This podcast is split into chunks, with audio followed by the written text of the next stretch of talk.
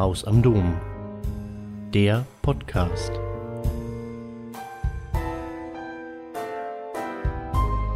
Ich bin keine Kapitalismuskritikerin. Ganz im Gegenteil. Ich finde dieses System, in dem wir leben, außerordentlich faszinierend. Deswegen habe ich inzwischen dazu auch schon vier Bücher geschrieben.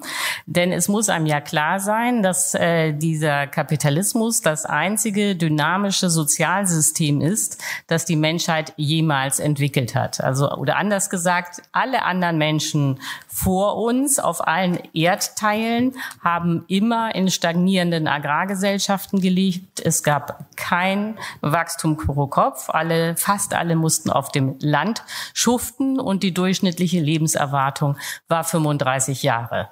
Das heißt, wir haben von dem Kapitalismus äh, profitiert, weil er eben Wohlstand und Wachstum erzeugt hat eigentlich alles super. Es gibt aber eben ein Problem.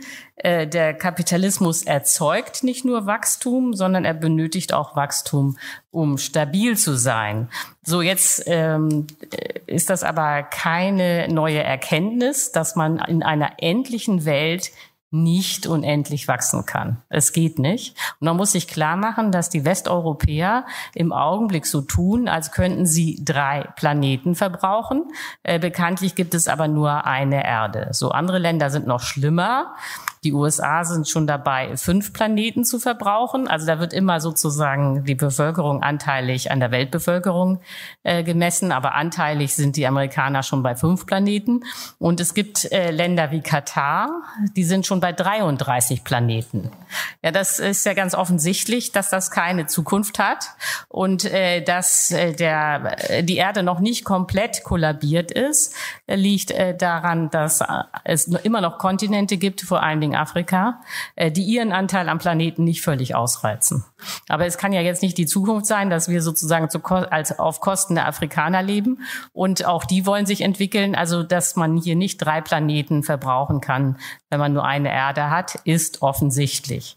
Es zeigen sich zwei absolute Grenzen, die auch erkennbar in Sicht sind. Das eine ist die Rohstoffgrenze. Darüber will ich jetzt heute nicht reden, aber es hat sich ja schon rumgesprochen, dass sogar Bausand knapp wird. Äh, und die andere Grenze ist die Umweltgrenze. Und äh, die Klimakrise ist ja keineswegs das einzige Problem, sondern wir rotten auch alle Arten aus. Wir ruinieren die Böden, wir äh, ruinieren die Süßwasserreserven, wir ruinieren die Meere und so weiter. Also es wird alles ruiniert. So, das äh, weiß eigentlich auch jeder, so dass man gleich zu der Frage kommen kann: Okay, und was machen wir jetzt? Ja? So, dann gibt es zwei Ideen, die Sie auch alle kennen und auf die ich jetzt ein bisschen eingehen will. Die erste Idee ist zu sagen, okay, also das leuchtet mir ein, drei Planeten kann man nicht verbrauchen. Wir reduzieren jetzt hier einfach mal den Konsum. Äh, wir haben doch sowieso schon so viel, äh, jedenfalls im Durchschnitt. Ich rede jetzt nicht von den Armen, aber im Durchschnitt haben wir in Deutschland alle mehr, als wir brauchen. Da könnte man doch einfach mal ein bisschen beim Einkaufen äh, einsparen. Und diese Idee ist auch deswegen so plausibel, äh, weil es sehr schöne Studien gibt äh, zum Thema äh, Konsumverhalten der Deutschen vom Umweltbundesamt, richtig intelligent. Diese Studie bestand aus zwei Teilen. Teil eins war, dass man repräsentative Haushalte gefragt hat, wie viele Gegenstände sie überhaupt besitzen. Aber da wurde dann auch wirklich jede einzelne Gabel mitgezählt. Und dann kam raus, dass der durchschnittliche Haushalt in Deutschland 10.000 Gegenstände hat. So, und dann kam der zweite Teil, das war der intelligente Teil, äh, nämlich es wurde gefragt, was die Leute davon eigentlich benutzen. So, dann stellte sich raus, dass überhaupt nur 5000 Gegenstände angefasst werden. Also nur die Hälfte. So jeder, der jetzt mal an sich selber denkt, an seine Schränke, Garagen, Keller, Dachböden und so weiter, weiß ganz genau, dass es ganz viele Dinge gibt, die hat man eigentlich noch nie gesehen. Oder genau genommen einfach nur einmal, nämlich als man sie angeschafft hat. Ne? Und seitdem sind die irgendwie verschwunden. Und natürlich könnte man dann einfach sagen, okay, wenn die Hälfte aller Gegenstände gar nicht benutzt wird, dann könnte man ja ab morgen sagen, okay, ich kaufe nur noch die Hälfte. Das ist aber äh, diese Idee einfach runter mit dem Konsum, äh, krankt aber an einem Missverständnis. Es ist nicht so, auch wenn die Werbung das behauptet, dass Sie in Deutschland kaufen würden, um ihre Bedürfnisse zu befriedigen, sondern wir alle konsumieren, um das System zu stabilisieren. Wir konsumieren, damit es Arbeitsplätze gibt. Also stellen Sie sich mal äh, das Gegenteil vor. Alle würden jetzt sagen, okay, morgen, ab morgen, ich kaufe nichts mehr. Weil brauche ich ja nicht, habe ja schon genug. Dann würde morgen, und zwar nicht erst in einem Jahr, morgen würde dann das Wirtschaftssystem in Deutschland zusammenbrechen. Und zwar sofort. Äh, der Kapitalismus braucht Wachstum, um stabil zu sein. Dass das so ist, hat jeder auch äh, mitbekommen in dem äh, größten Wirtschaftsexperiment aller Zeiten, das nämlich Corona hieß. Also Sie alle waren dabei, nicht März 2020. Es wird plötzlich klar, dass dieser Virus nicht in China bleibt, sondern nach Europa kommt. Innerhalb kürzester Zeit sind die Lieferketten zusammengebrochen, ganze Branchen mussten schließen, also Bars, Läden, Konzerthallen, alles zu. So, und was ist passiert? Da hat keiner gesagt, ach wie schön, jetzt äh, wird die Umwelt wenigstens ein bisschen geschont, so, sondern stattdessen, das ging auch innerhalb von Tagen, nicht äh, von Wochen oder Jahren, hat der deutsche Staat beschlossen, Milliarden in die Wirtschaft zu pumpen. Und ähm, jetzt mal warten. So, und ähm, das möchte ich auch nicht kritisieren, nicht, dass Sie das äh, missverstehen. Das äh, bringt nichts, wenn man chaotisch schrumpft und äh, Millionen von Arbeitsplätzen äh, verliert und Arbeitslose dann erzeugt. Das war richtig. Aber das war äh, eine teure Maßnahme. Nicht? Bis heute hat der Staat ungefähr 500 Milliarden Euro alleine für die Corona-Krise ausgegeben. Aber jeder weiß, das wurde auch nicht äh, irgendwie debattiert, äh, gab gar keinen Widerspruch, weil jeder in Deutschland weiß, wenn man weniger konsumiert, gibt es weniger Arbeitsplätze. Diese Arbeitslosen können noch weniger konsumieren und ungeordnet äh, schraubt sich der Kapitalismus ins Chaos. Das ist eine Spirale, die nach sich nach unten dreht, ohne Ende, muss man auch klar haben. Das geht bis zu, äh, runter, bis eigentlich alles an wirtschaftlichen Vermögen vernichtet ist. Und dieses chaotische Schrumpfen darf man sich nicht friedlich vorstellen, sondern das ist extrem gefährlich für die Demokratie. Das wissen wir ja als Deutsche besonders gut. Nicht genau das ist 1929 in der Wirtschaftskrise passiert. Millionen arbeitslos äh, haben dann ihr, damals ihre Perspektive verloren uns als nächstes Hitler gewählt, der dann 1933 an die Macht kam. So, das will natürlich keiner nochmal erleben. Das heißt, dieses unkoordinierte, ach, ich verzichte mal auf Konsum, geht gar nicht. So, weil jedem klar ist, dass der Kapitalismus Wachstum braucht, um stabil zu sein, gibt es jetzt eine zweite Idee, die Sie auch alle kennen. Die zweite Idee ist grünes Wachstum. Nicht? Das ist die Idee, man setzt auf technische Lösungen. Die Inkarnation des grünen Wachstums ist das E-Auto. Nicht? Also äh, vorher fahren eben alle mit Verbrennermotoren, die Benzin oder Diesel benötigen, und dann kommt das E-Auto. Es bleibt alles wie bisher, nur ein anderer Antrieb, und schon ist die klimaneutrale Welt da. Diese Idee des grünen Wachstums vertreten in Deutschland alle Parteien, also von der CSU bis zu den Grünen sind sich alle einig, wir wollen grünes Wachstum. Die Differenzen zwischen den Parteien sind nur, wie schnell man die Windräder aufbaut, die man dafür braucht. Aber an sich ist das die herrschende Idee in Deutschland.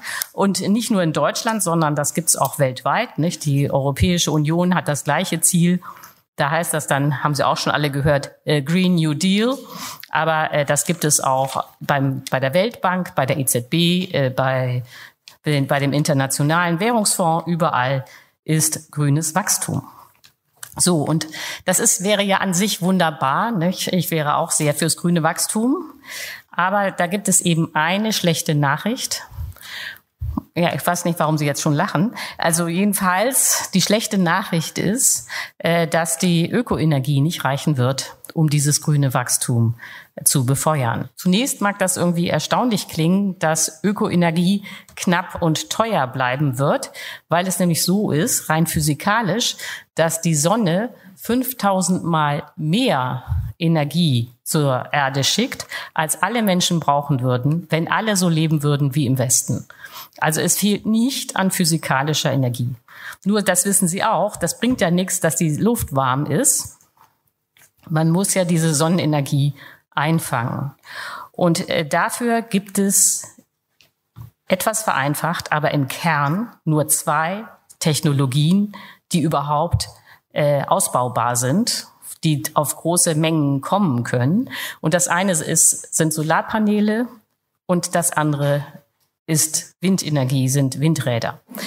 Das heißt, das muss man sich ganz klar machen, ich glaube, das ist vielen auch noch nicht so deutlich, nur Strom und sonst nichts, nur Strom lässt sich ökologisch herstellen, eben durch Solarpaneele und durch Windräder.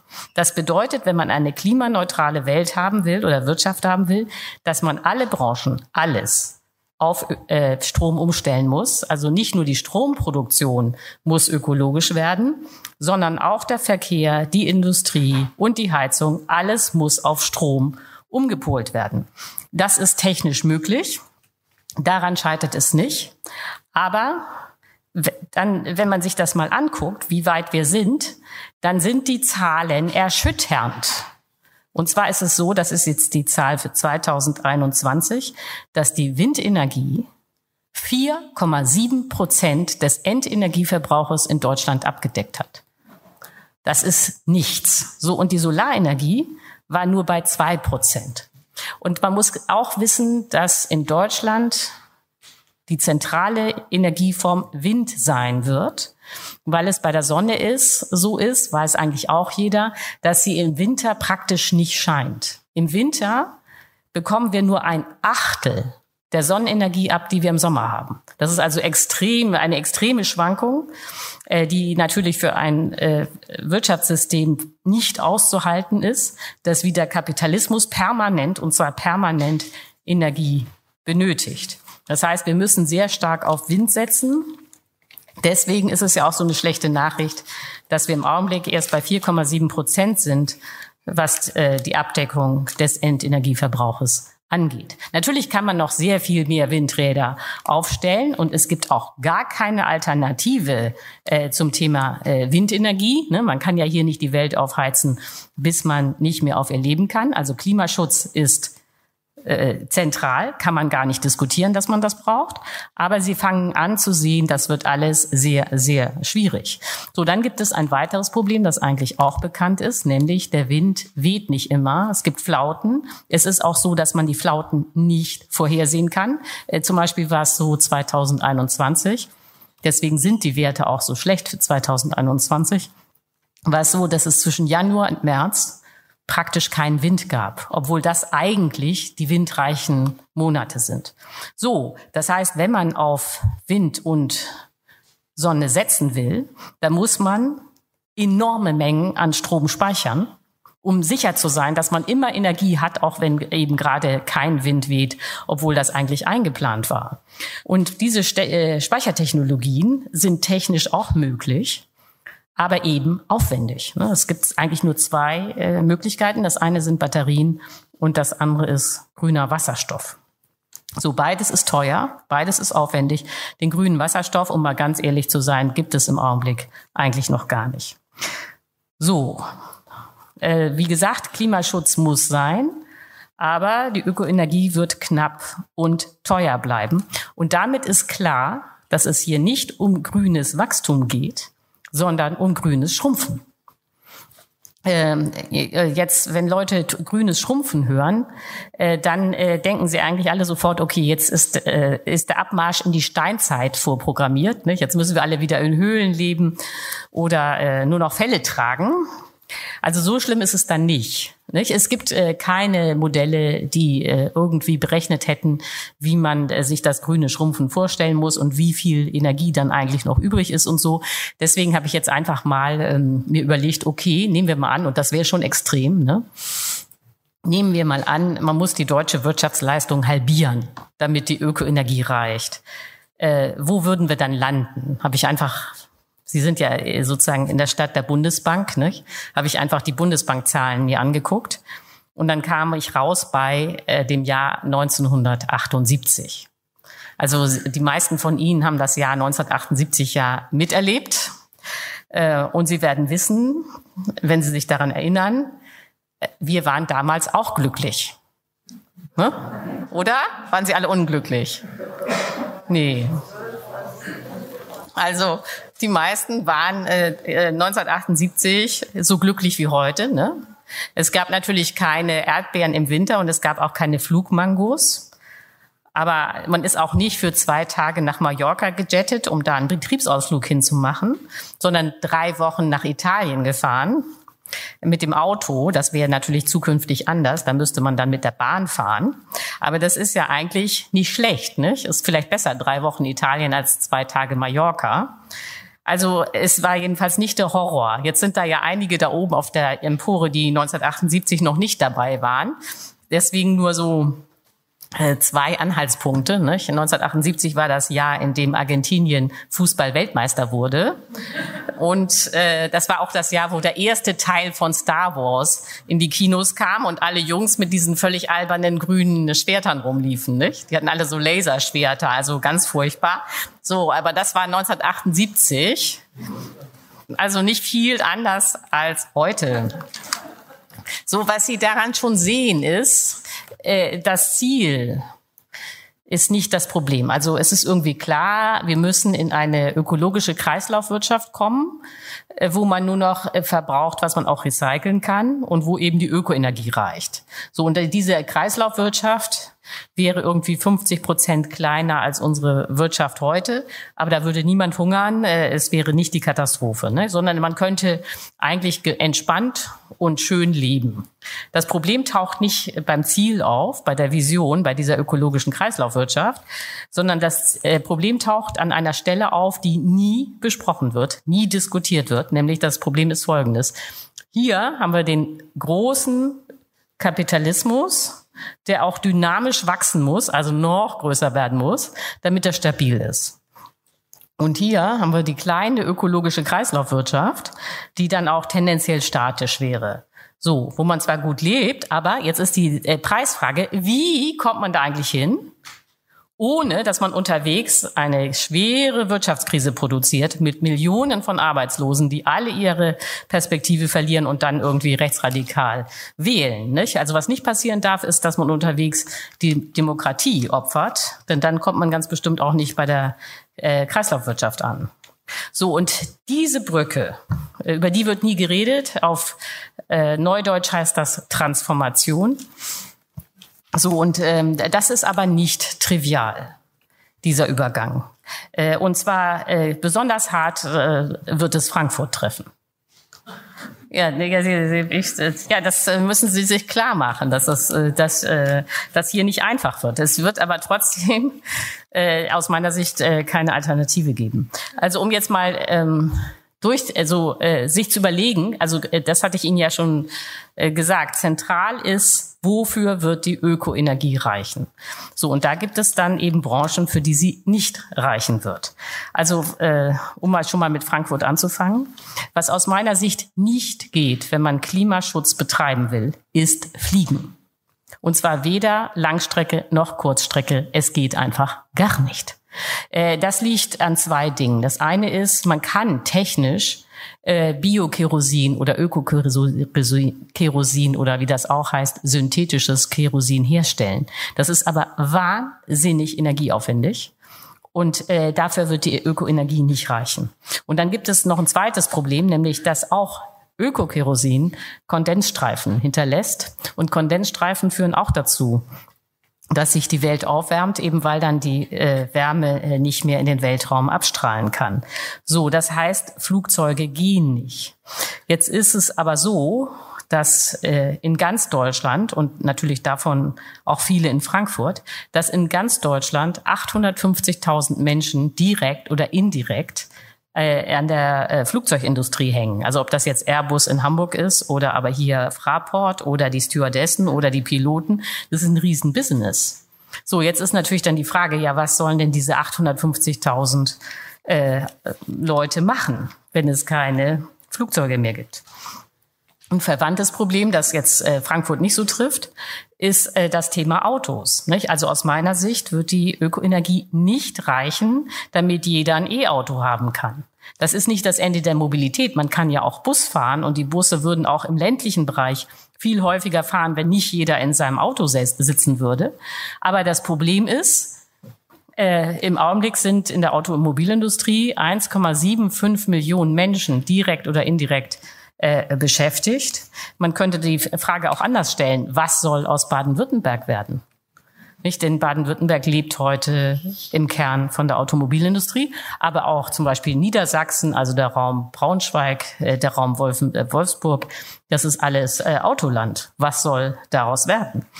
Aber eine schrumpfende Wirtschaft trifft nicht nur Produktionsbranchen, sondern auch die Dienstleistungen würden äh, sich völlig verändern. Und auch das würde dann äh, wieder ähm, Frankfurt sehr stark treffen, weil es nämlich so ist, dass in einer schrumpfenden Wirtschaft alle Banken zwingend zusammenbrechen. Es ist äh, nämlich so, dass ähm, Kredite nur zurückgezahlt werden können, wenn es Wachstum gibt. In dem Moment, wo eine Wirtschaft schrumpft, äh, können die Kredite äh, nicht mehr vollständig zurückgezahlt werden. Ähm, das Geschäftsmodell der Banken ist damit obsolet. Also äh, in einer schrumpfenden Wirtschaft würde niemand mehr einen Kredit aufnehmen, weil ja irgendwie klar ist, okay, mein Einkommen schrumpft, wie soll ich denn da einen Kredit zurückzahlen? Also gäbe es niemanden mehr, der einen Kredit aufnimmt. Umgekehrt ist es so, dass die Banken auch gar keine Kredite mehr vergeben würden, weil die ja wissen, okay, schrumpfende Wirtschaft, äh, Geld sehe ich nie wieder, nee, also Kredit mache ich nicht. Damit sind aber die Banken vorbei. So, und das trifft nicht nur die Banken, sondern das in gleicher Weise auch die Lebensversicherungen. Also Sie wissen ja, wie eine Lebensversicherung funktioniert. Übrigens in Deutschland gibt es 95 Millionen Lebensversicherungen aber nur 85 Millionen Einwohner. Also hier hat im Durchschnitt schon jedes Baby eine Lebensversicherung. Deswegen nehme ich mal an, dass Sie auch alle eine haben. Nee, oh, da hinten hat jemand keine, okay. Aber trotzdem auch die, die keine haben, wissen, wie es geht. Nicht? Man zahlt immer Prämien ein und dann will man am Ende die Prämien zurückhaben plus Überschuss. Ne? Und dieser Überschuss, den kann es nur geben, wenn es Wachstum gibt.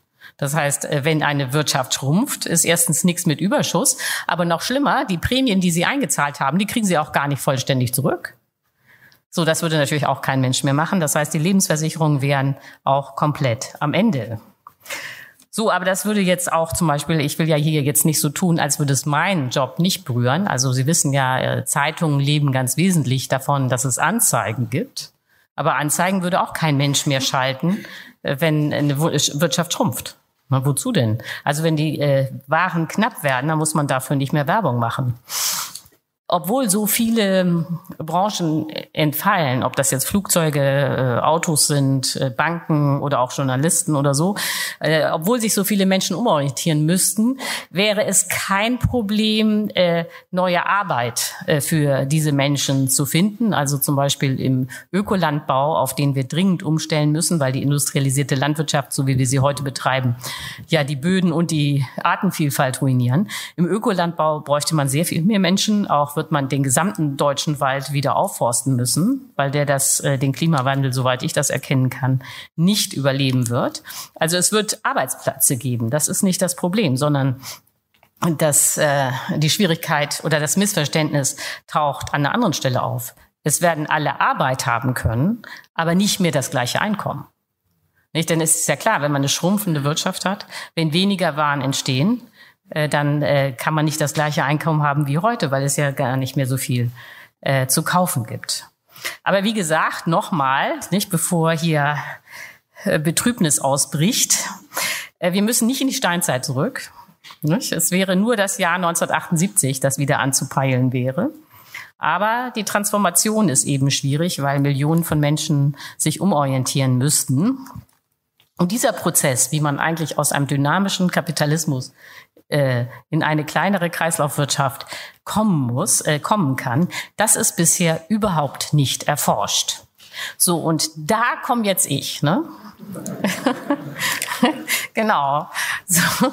Und mein Ansatz, also ich weiß jetzt nicht, ob Sie meine Lösung äh, überzeugend finden werden, aber immerhin habe ich eine. Ähm, also äh, wenn man äh, vor so einer äh, Frage steht, wie kann man sich jetzt eigentlich grünes Schrumpfen vorstellen oder wie kann man sich den Abschied aus dem Kapitalismus vorstellen, Kapitalismus ist ja Wachstum. Wenn es kein Wachstum mehr gibt, ist es auch zu Ende mit dem Kapitalismus.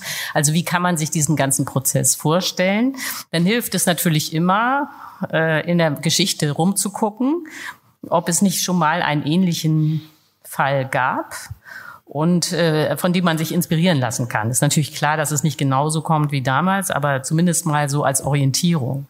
Und äh, da fiel mein Auge dann auf die britische Kriegswirtschaft ab 1939. So, und äh, damit Sie das äh, verstehen, äh, was damals passiert ist, müssen wir noch mal kurz in das Jahr 1939 zurück. Es war nämlich so, dass die Briten den Zweiten Weltkrieg nicht wirklich hatten kommen sehen, weil sie dachten, sie könnten äh, Hitler befrieden. Nicht? Das war die sogenannte Appeasement-Politik, die Sie wahrscheinlich auch alle im Schulunterricht hatten. Also man hat Hitler 1938 Österreich geschenkt und 1938 hat man ihm auch das Sudetenland gegeben. Und dann dachten die Briten, ja, dann gibt er ja vielleicht endlich Ruhe. Jetzt hat er ja alle deutschsprachigen Bewohner irgendwie in seinem deutschen Reich, äh, in seinem dritten Reich da vereint. Und dass das ein völliger Denkfehler war, das haben die Briten erst im März 1939 verstanden, als Hitler mit seinen Panzern in Prag stand. Weil die, das das war die Idee, das war auch die völkerrechtliche Abmachung, dass äh, die restliche Tschechoslowakei als Rumpfstaat überleben sollte. So war jetzt nicht. März 1933, 1939 war klar, okay, es kommt der Zweite Weltkrieg. Es war auch klar, dass Großbritannien angegriffen werden würde, weil Hitler den Zweiten Weltkrieg strategisch nur gewinnen konnte, wenn es gelingt, Großbritannien einzunehmen. So, jetzt hatte man aber nicht genug Waffen. Und es war klar, man wird angegriffen. Und da haben die Briten innerhalb von Wochen, das hat jetzt auch nicht Jahre gedauert, äh, innerhalb von Wochen ihr gesamtes Wirtschaftssystem komplett umgestellt. Und äh, die Briten haben damals eben eine völlig neue Wirtschaftsform entwickelt, nämlich die private, demokratische Planwirtschaft. Das war etwas völlig anderes als das, was zeitgleich unter Stalin in der Sowjetunion los, äh, Sowjetunion los war und was dann später auch in der DDR praktiziert wurde. Das war die sogenannte äh, zentrale Planwirtschaft sowjetischen Typs. Nicht? Äh, da Sie wissen, wie das ging. Alles war staatlich und äh, riesige Planungsbürokratien haben dann bis in den letzten äh, bis ins letzte Unternehmen die letzte Schraube irgendwie zugeteilt. Also so lief das in Großbritannien gar nicht, sondern alles blieb privat, die Läden, die Fabriken, die Restaurants.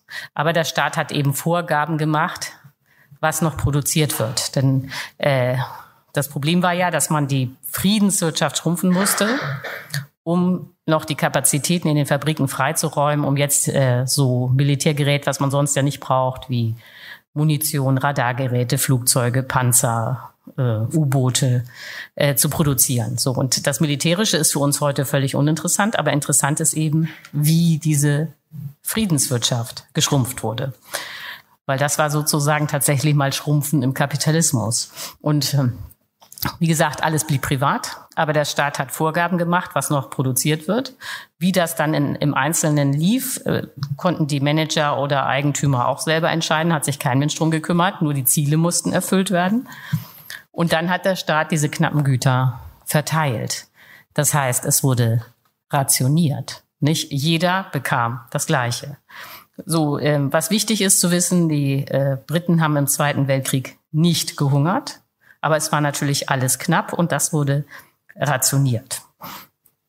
Das Erstaunliche war für uns heute vielleicht, aber das Bemerkenswerte war, dass die Rationierung in Großbritannien unglaublich beliebt war. Das war sozusagen, wie das die Regierung Churchill ausgedrückt hat, der größte Erfolg an der Heimatfront. Weil das nämlich eine Gesellschaft unendlich entspannt zu wissen, dass alle genau das Gleiche kriegen. Denn das ist ja sozusagen die ultimative Gerechtigkeit. Äh, hatte auch zur Folge, dass die Armen im Zweiten Weltkrieg in England besser ernährt waren als vorher. Nicht, weil sie mehr, äh, äh, also an mehr Zucker, mehr Milch, mehr Fleisch bekamen als vorher in Friedenszeiten. Also jedenfalls das äh, Rationieren war derartig populär, dass die Briten bis 1954 rationiert haben obwohl ja der Zweite Weltkrieg bekanntlich schon 1945 zu Ende war. Also wenn Deutsche hören, dass die Briten bis 1954 rationiert haben, dann denken sie alle immer unwillkürlich, oh, die armen Briten, Mann müssen die arm gewesen sein.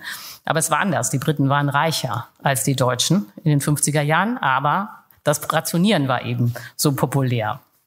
So, heute äh, und damit höre ich dann auch auf, äh, ist es natürlich äh, ganz seltsam, sich vorzustellen, dass irgendwie etwas rationiert werden könnte, obwohl wir es wahrscheinlich demnächst mit dem Gas erleben werden, aber aus anderen Gründen, weil ja bekanntlicherweise gerade ein Ukraine-Krieg herrscht. Aber abgesehen von diesem Ukraine-Krieg ist das irgendwie seltsam.